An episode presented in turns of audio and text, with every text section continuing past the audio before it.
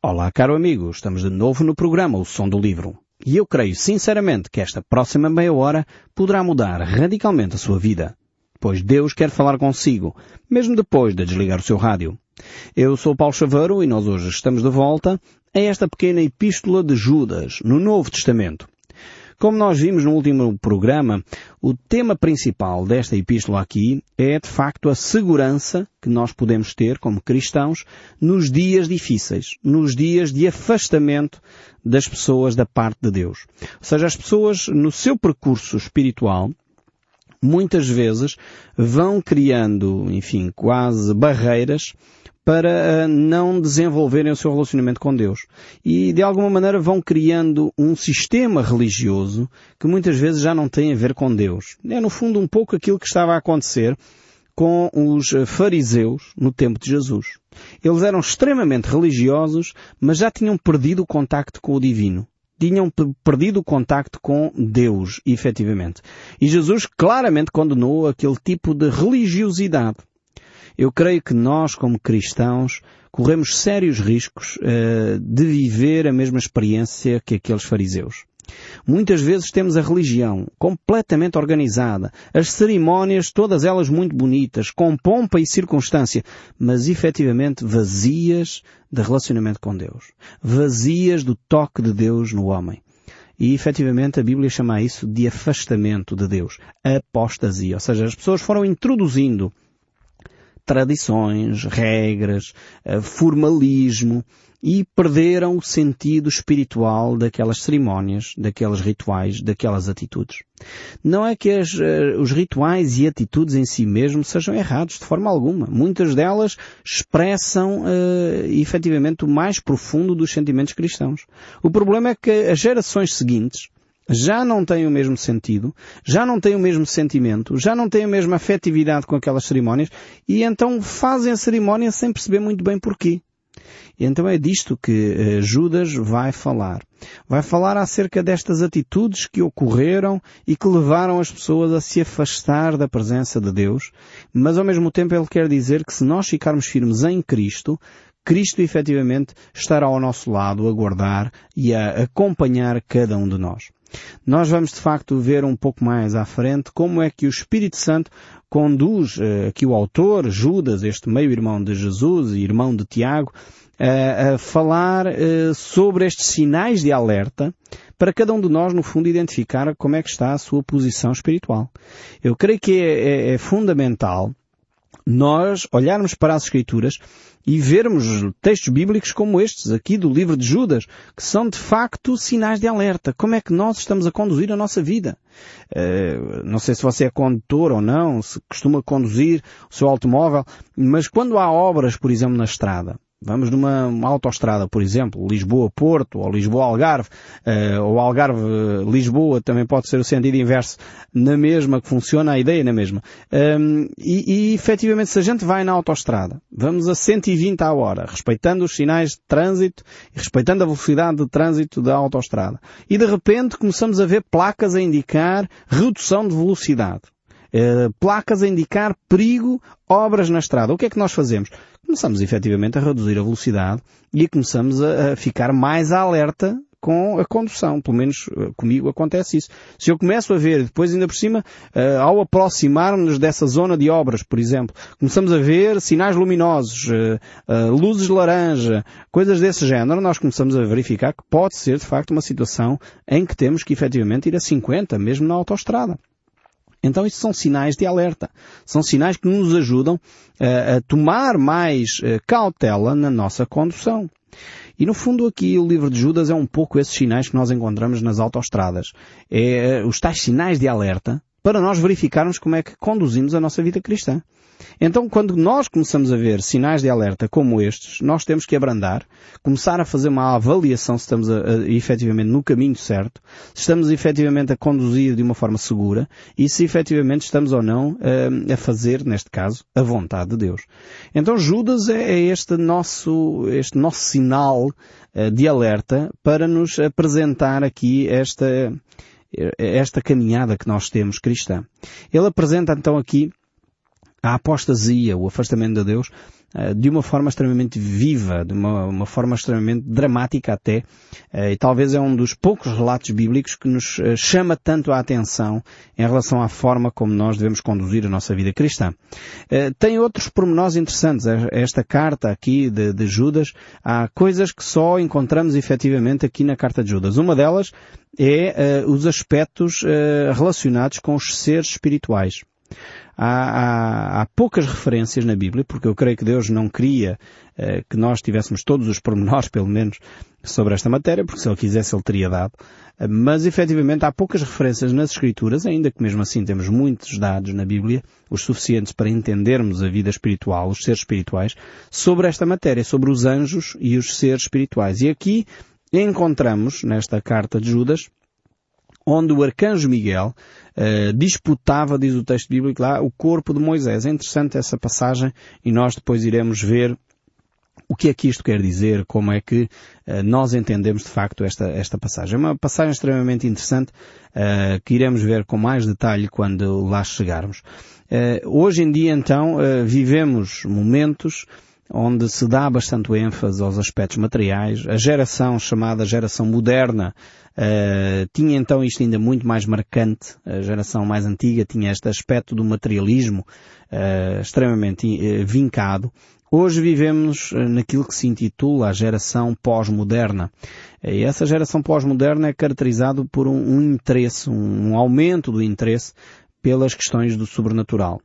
Uh, isso tem aspectos positivos, uh, tem aspectos negativos também, porque infelizmente muitas vezes as pessoas uh, procuram estas questões do sobrenatural nos sítios mais errados, procuram no ocultismo, no espiritismo, na astrologia, mas ao mesmo tempo aqueles que procuram efetivamente um relacionamento com Deus vão encontrar nas Escrituras aquilo que a Bíblia fala efetivamente sobre este mundo espiritual que nos rodeia, que é uma realidade, ainda que nós não podemos uh, palpar, medir, colocar dentro de um, de, um, de um, balão de ensaio e aí testar cientificamente, mas a nossa, esta geração chamada pós-moderna já tem uma outra abordagem, porque já percebeu que aquilo que a própria ciência dizia que era verdade há 50 anos, hoje já não é mais assim, e as verdades científicas começam com o desenvolvimento tecnológico uh, também a ser postas elas próprias em causa.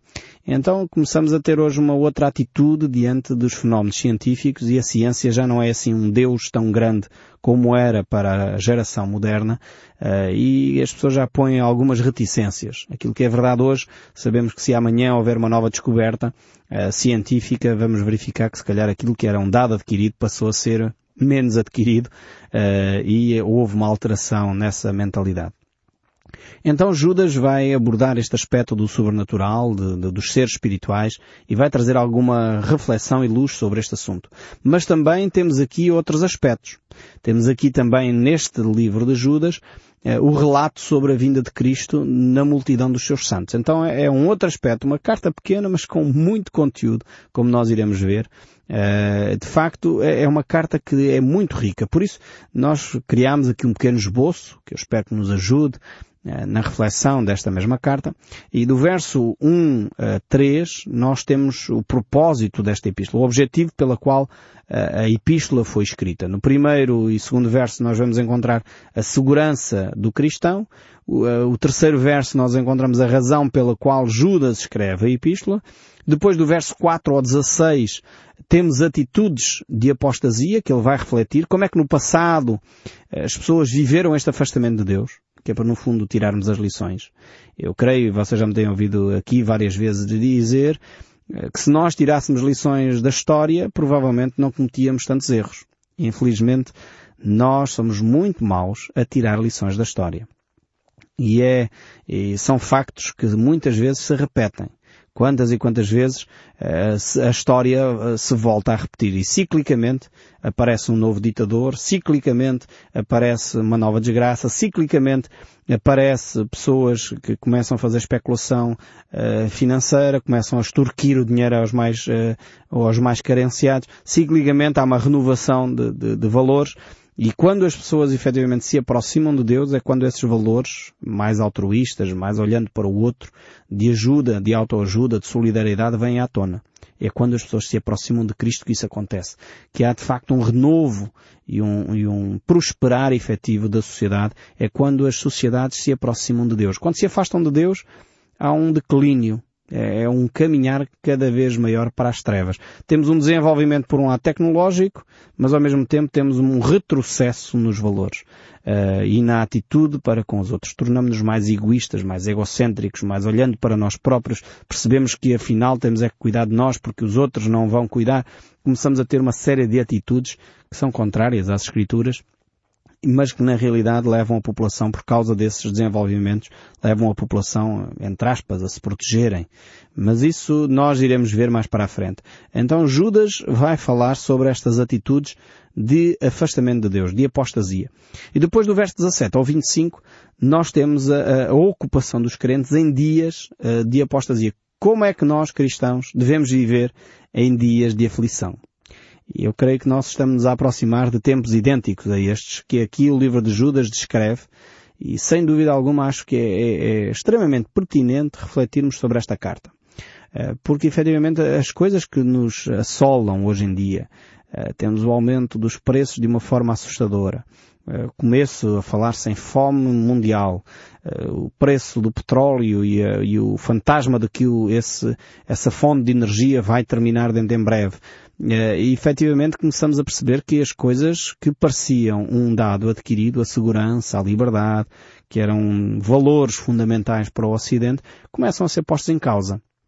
E começa-se a levantar de novo nacionalismos, protecionismos, palavras que começam a ter um peso cada vez maior, tendo em conta as crises que se vão avizinhando. Ouvimos uh, guerras e rumor de guerras, revoltas e, e, e contra-revoltas uh, nas cidades da Europa, no, em África, na Ásia, catástrofes mundiais. Mas Jesus disse, uh, não vos alarmeis quando começarem a ouvir estas coisas. Então vamos ver aqui na carta de Judas como é que nós cristãos devemos viver estes dias uh, de crise, viver estes dias em que uma série de fenómenos estão a acontecer, mas como é que nós devemos conduzir as nossas vidas? E Judas, creio eu, vai nos ajudar seriamente a viver uma vida mais tranquila, ter os olhos postos naquilo que não muda, ter os olhos postos naquilo que nos dá segurança e paz, que é a pessoa de Jesus Cristo. Eu espero sinceramente que estes textos que nós vamos analisar uh, sejam de conforto, de ânimo, de encorajamento para cada um de nós que está a viver neste contexto que eu acabei de descrever.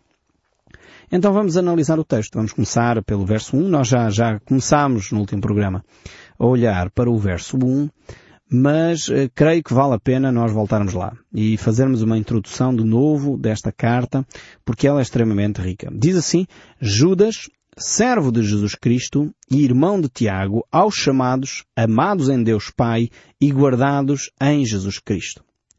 Primeiro é necessário só relembrar, eh, para aqueles que não nos ouviram no último programa, eh, que Judas aqui, que se intitula como irmão eh, de Tiago, é efetivamente estes dois, estas duas personagens, são meios irmãos de Jesus Cristo. Ambos filhos de Maria e José, e Jesus filho de Maria, que se achou grávida pelo Espírito Santo.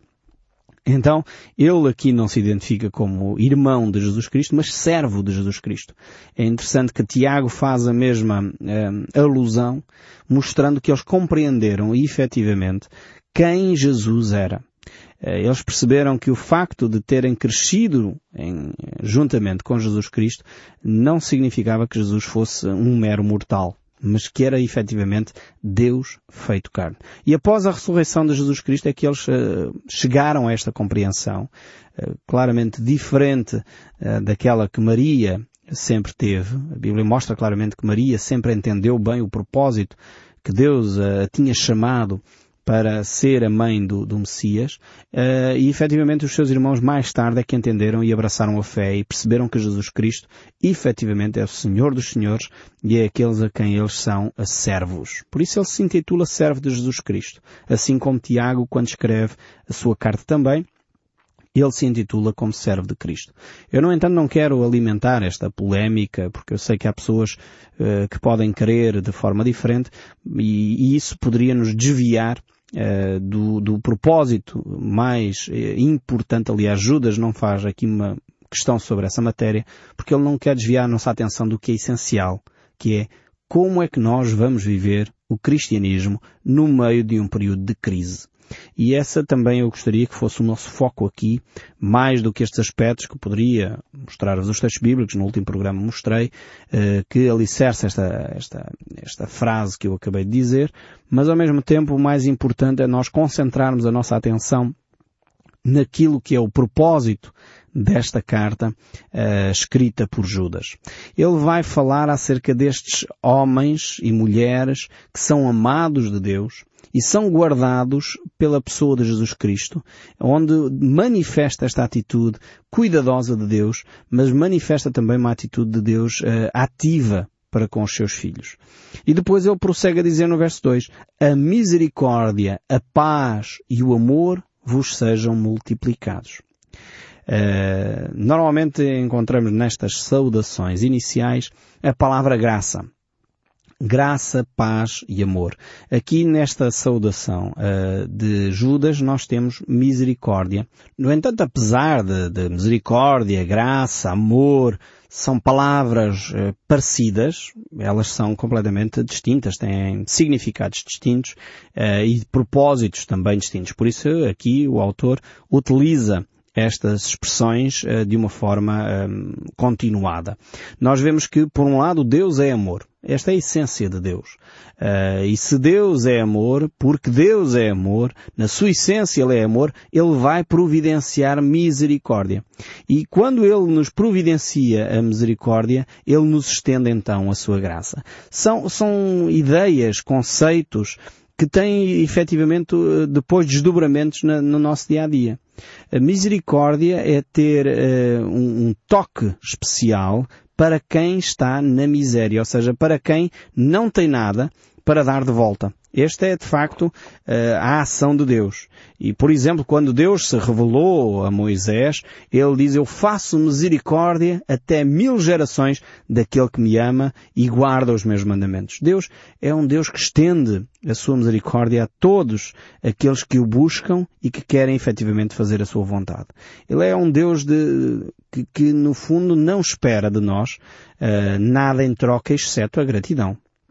Eh, porque nós não, no fundo não podemos comprar a salvação, não podemos comprar o amor de Deus, eh, nós podemos ficar gratos por causa da manifestação que Deus tem feito através da pessoa de Cristo. Porque Deus amou o mundo de tal maneira que deu o seu Filho unigênito para que todo aquele que nele crê não pereça, mas tenha a vida eterna. Então Deus já manifestou o seu amor em Cristo Jesus.